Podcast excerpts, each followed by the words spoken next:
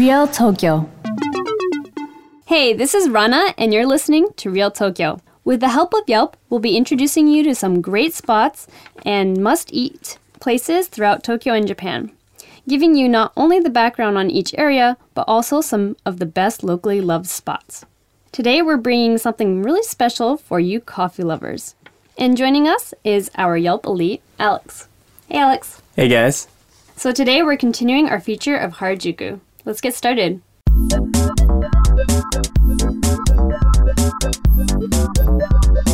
Untourist Tokyo.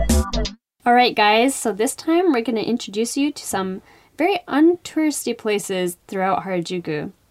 So, Alex, where are you going to introduce us to today? Um, so if you know me, I love coffee. Yes. and uh, most of the time, most of my money, half of my money probably goes to these coffee places in Tokyo. wow. Um, and if you're a coffee lover, Tokyo is pretty awesome uh, because especially in the last three to five years, there's been a strong like third wave coffee boom. Oh, wow. Um, and all around the city, uh, they're just really cool individual coffee places.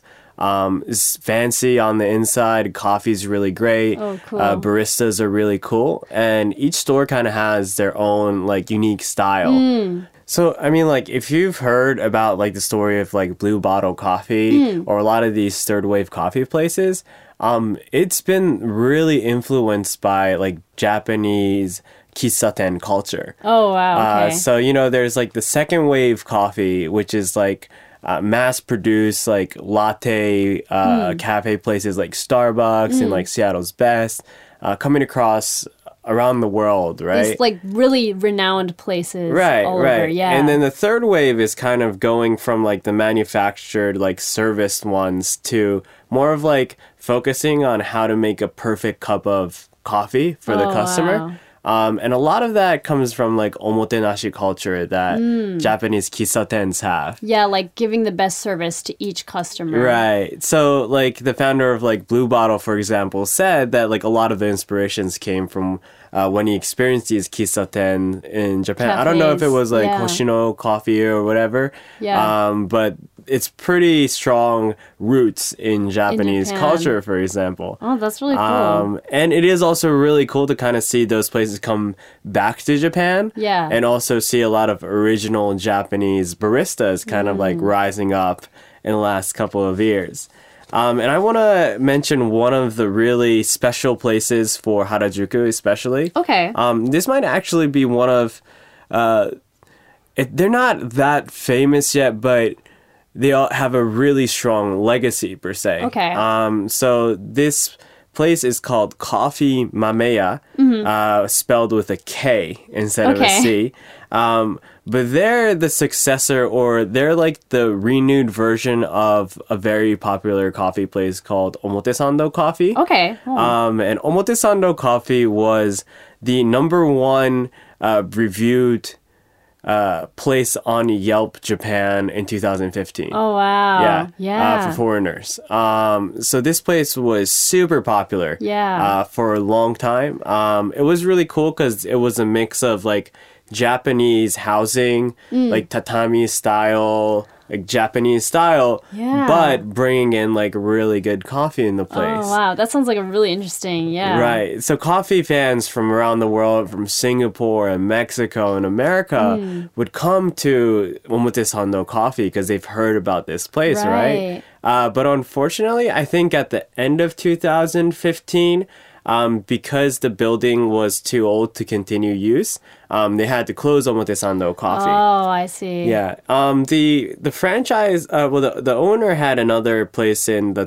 Toranomon Hills called Toranomon Coffee. Toranomon. Yeah, okay. which had like the same coffee with an interesting kind of uh, n- new modern architecture combined with old wooden Japanese Oh, wow. architecture. That's so Uh, interesting. inside yeah. this huge like super rich shopping mall office, um, and that was really cool too. Um, but it never kind of got the same amount of publicity Mm. that Omotesando Coffee had. Uh, for Koffee Mameya, it's really different because they came with a completely new concept here. Okay. They're using the same uh, area. Uh, they rebuilt the building, I think, and now it's a coffee stand uh, focused not on the coffee baristas, but more on the coffee roasters. Oh, I see. so Um, it's not just about like sitting in the shop and like the experience there, Right. but the coffee itself, the right. coffee. so yeah. actually, you can sit in uh, coffee Oh, you can, okay. Yeah. Uh, so they give you the coffee, and you can drink while you're standing, or you could probably sit on a bench outside. Oh, uh, nice. but it's this really tiny box where Oh. I bet like maybe like six or seven people would fit in outside of Oh gosh. the counter. Yeah. Um, but what's really cool about this place is their new logo is like a square that's divided into like 25 pieces. Hmm. So five by five squares, right? Okay, yeah. And it looks very Japanese, and I was wondering what it was, but when I went inside, um, I immediately understood what it meant. Oh. Uh, because at the counter they have this menu uh, which has the exact same five by five uh, chart and this is the Hmm. menu right and on each square they have uh, different types of coffee that they're serving Oh, okay. um, so probably maximum 25 but from what i saw they had around 20 different types of coffee beans that you could select wow. from drinking. Um, and they also have this uh, this interesting logic for how they make the menu, but it's like um, it's like a gradient chart where you have the type of like bitterness. Hmm. Um, so like how you roast it, for example, I see. and then kind of like aligning it in like the X vector. It's kind of difficult to explain. so they're able to kind of like customize basically or find like this specific um, balance of Right. the bitterness and Right. like the flavorful. Right. So usually, like if you go to a coffee shop, uh, if you have options, it's like you get light roast, medium roast, Oh, okay, yeah, yeah. like uh, dark roast. Right. Uh, but these guys do like roasting on a spectrum of five, Wow. and within the five, there's also different flavors uh, of the coffee depending on the beans. Um, so, yeah. so these guys are like coffee specialists. So they kind of interviewed you and asked you what kind of coffee that you want right Oh, now. Oh, that's really interesting. Yeah. So they asked you stuff like, "Hey, like, do you are, you usually like a black coffee drinker, or are Hmm. you more like?" By the way, there is only black coffee here. There's Okay. no lattes. There's no milk. There's no sugar. Just it's just pure- pure, coffee. Yeah. Um, but they ask things about like, do you like cold brew? Do you um, like dark roast, medium roast, whatever? And they give you a couple of op- options in there, right? Oh, yeah. And then they find the perfect one depending on what your preference is.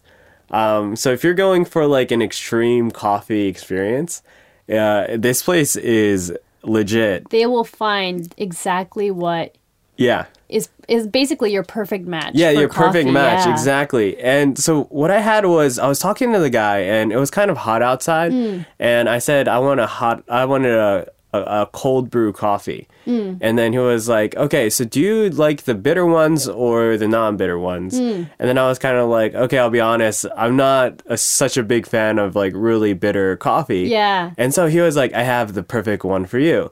And he was saying, there's this one called La Esperanza Geisha. Okay. Geisha is obviously a very Japanese Yeah. uh, word, and this uh, coffee bean is apparently from Colombia, which is like a Hmm. really special type of coffee. What he told me was it has such a distinct flavor that a very sweet flavor to it. No sugar added, um, but it's almost like it's wow. Tea. Oh, wow. So I get this cold brew coffee, right? The Esperanza Geisha. Yeah. Um, and it's kind of like this half tea, half coffee like Mm. taste. And then they didn't add anything in it, but it, al- it almost tasted like black honey Wow. inside.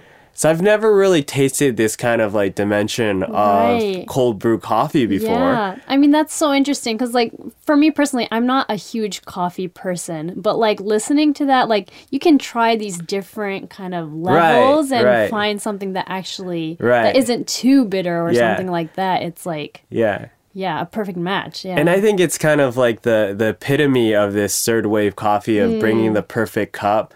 It's not about just making a perfect cup of coffee, but it's making a perfect cup of coffee for you. Yeah. Uh, so these guys really get it in that they want to know what your preference Right. is. Yeah, like and then giving it to you. like for the well you were kind of explaining the they have to ask you a lot of questions so that they know what kind of coffee but Mm-hmm. Yeah. i mean we're in japan can they you know deal in different like english or Yes. So uh, I don't think these guys uh, uh, like studied English or anything, but because Omotesando Coffee was such a popular uh, coffee place for tourists coming Yeah. in, um, the staff, which are completely Japanese, are constantly talking in English. oh wow Um, when I was in the room, I think I saw around like four other people. They were all English speakers. Oh, nice. And the Japanese barista, I think he was a shop owner, uh, was talking in English all the time.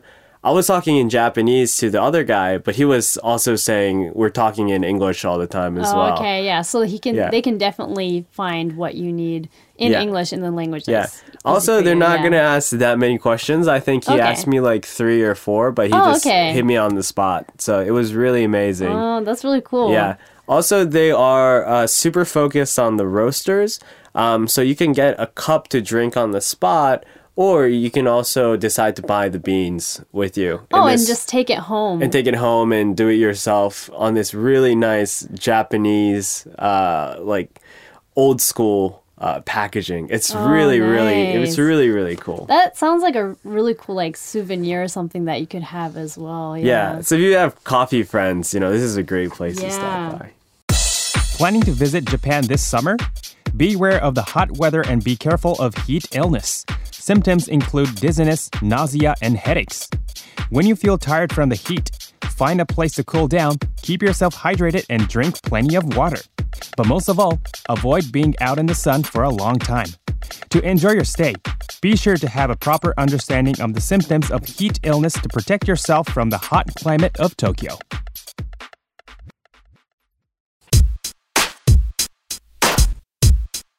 Expats japan Hey, what's up, guys? We're moving on to one of my favorite sections called Meet the Expats. Today, I have a good friend.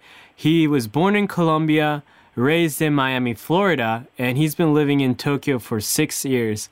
Uh, this is Miguel. Hey, Miguel. Hey, what's up, man? Hey, man. Thanks for hop- hopping on the call. Sure, my pleasure. Uh, can you give us kind of an introduction to yourself about uh, what you do, when you came here, why you came here? Yeah, well, I first came as a student, um, and uh, back then I didn't have a lot of money, but really enjoyed living here, and decided to stay, come back, come back and work after graduation. Mm-hmm. Yeah, that's awesome, man. And what do you do for a job right now? I'm teaching English. Awesome. In in a private uh, lesson or like in a school? It's uh, a kind of vocational school for English, kind of similar to like a two-year college back Yeah. in the states. Yeah. Yeah, that's awesome. Yeah, like uh, there is uh, um, a lot of uh, schools over here, not not just like private English schools, but kind of like a college, right? Like two years, uh, focus on studying the specific language. And Right. these students, they uh, end up graduating to be like translators or? Yeah, some of them become translators. Some of them just work in regular industries where English is, you know, necessary, which Sweet. is basically almost every industry now. So, Yeah, for sure. um, so yeah, they they can get any kind of job. Was there any? You were a student in both the U.S. and Japan, right? Right. Uh, were there any like similarities or differences that kind of like stood out to you? Um, well, in Japan, you can take the train anywhere, so um, you're not really limited by mobility. And in the States, if you live on campus, for example, and if you don't have a car, then you're pretty much your whole life is on campus. Mhm. So it's a lot easier for for uh, students to get around in Japan, and yeah, they have basically the same amount of mo- mobility as as any worker. Yeah. Whereas in the states, a student, yeah, might not really. They might have to ask their friend for gas money just to, you know, like go to like the next town. Yeah, that's true. And even like uh, kind of like vacation, for example, you could get out, get around to like a lot of places on trains and buses, right? Yeah, that's right. Yeah, dude, that's awesome, man. Um, living over here, I know you've been here for six years, so you probably know the city pretty well. Are there any places that you really think are are pretty cool, or places that you would recommend to people who would visit? Yeah. so I love like um, the, the the East Tokyo area, so just around Tokyo Station and Yurakucho, and even uh, Nihonbashi. So it's it's actually geared more towards like an older crowd, Yeah. but for me, it's just the right amount of like liveliness. Mm-hmm. Whereas places like Shibuya or Shinjuku are a little too lively for me. Like I can feel a little overwhelmed when I go there. But Mhm. around Tokyo Station, yeah, it's like it's a, it's a nice amount of people and everyone's out having fun, enjoying, you know, dinner and drinks. Um, so it's like a good vibe for me. Yeah. That's awesome. I mean, like, um, Tokyo Station's obviously really famous for like the really beautiful uh, station. Yurakucho's like right next to Ginza, and Shimbashi is also like known for like office buildings and um, a lot of cool like stand-up uh, izakayas around that area, huh? Yeah, that's right. Yeah, that's awesome. So it's definitely geared towards more uh, like workers compared to Shibuya, which is a little bit more all around, but uh, might be geared towards younger people. hmm Yeah. Any specific places in that eastern Tokyo area that uh, you like for food or for entertainment? Yeah, I can't recall um, the restaurants' names off top of, off the top of my head, but just right on either side of Tokyo Station, you're gonna find like really cool restaurants. Mhm. So if you if you use like the Yaesu exit, Mhm. there's gonna be like a smaller but cheaper restaurant that, um, yeah, they're gonna have good food and good drinks at, at, at a good price. Mhm. And if you go to the Marunouchi side, you're gonna have a lot of cool places with good views. Mhm. So a lot of them are around like the seventh or eighth floor, Yeah. which is you know right right over Tokyo Station. Yeah. So you can have a really nice view of the city while enjoying enjoying yeah enjoying a nice meal. Yeah, definitely. And like Marunouchi area is like the financial district, so like just like you said, obviously it's going to be uh, like nicer scenery uh, places, but like just like you said, Yaesu exit, uh, tons of really affordable restaurants down there, huh? Mm, yeah, definitely. Yeah, that's awesome, man. And uh, finally, I just wanted to ask, uh, living here for six years, were there any things that you kind of picked up um, ever since you moved over here uh, for possibly for advices for people who are planning on visiting or living, moving over here?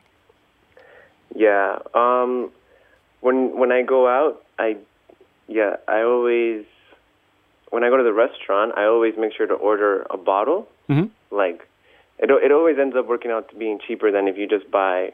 Um, let's say you're ha- you're having dinner and you buy some drinks. Mhm. You're probably going to be thirsty, like still thirsty after one drink. Mhm. So if you're going to buy two or three, um, it it adds up. But if you're with a friend, it's almost always cheaper to like get get a bottle of something nice and share it between Yeah. between you two. And I, I usually go out, uh, you know, with my wife, so we'll usually order a bottle, and it ends up uh, being more affordable than just getting each each one of us getting our own drinks. Yeah, that that make, that totally makes a lot of sense. Get a bottle if you're going to be sharing with friends, or if you're going to be drinking two or three cups. Yeah, exactly. Yeah, dude, awesome, man. Well, thanks so much for hopping on the call, man, and hope to see you soon. For sure. Thanks, man. All right, thanks, bro. See ya. Yeah, so we talked uh, a lot of time about Koffee Mameya today. Yeah. Um, but I would really like to mention that Harajuku, Omotesando, Aoyama area Mm-hmm. example, very small area, um, but is full of really amazing third wave coffee places. Okay, yeah. Um, like for example, I'm just gonna name uh, one of the my favorite places. is one called Deus Ex Machina, uh, which is one of the coolest places to check out in Tokyo.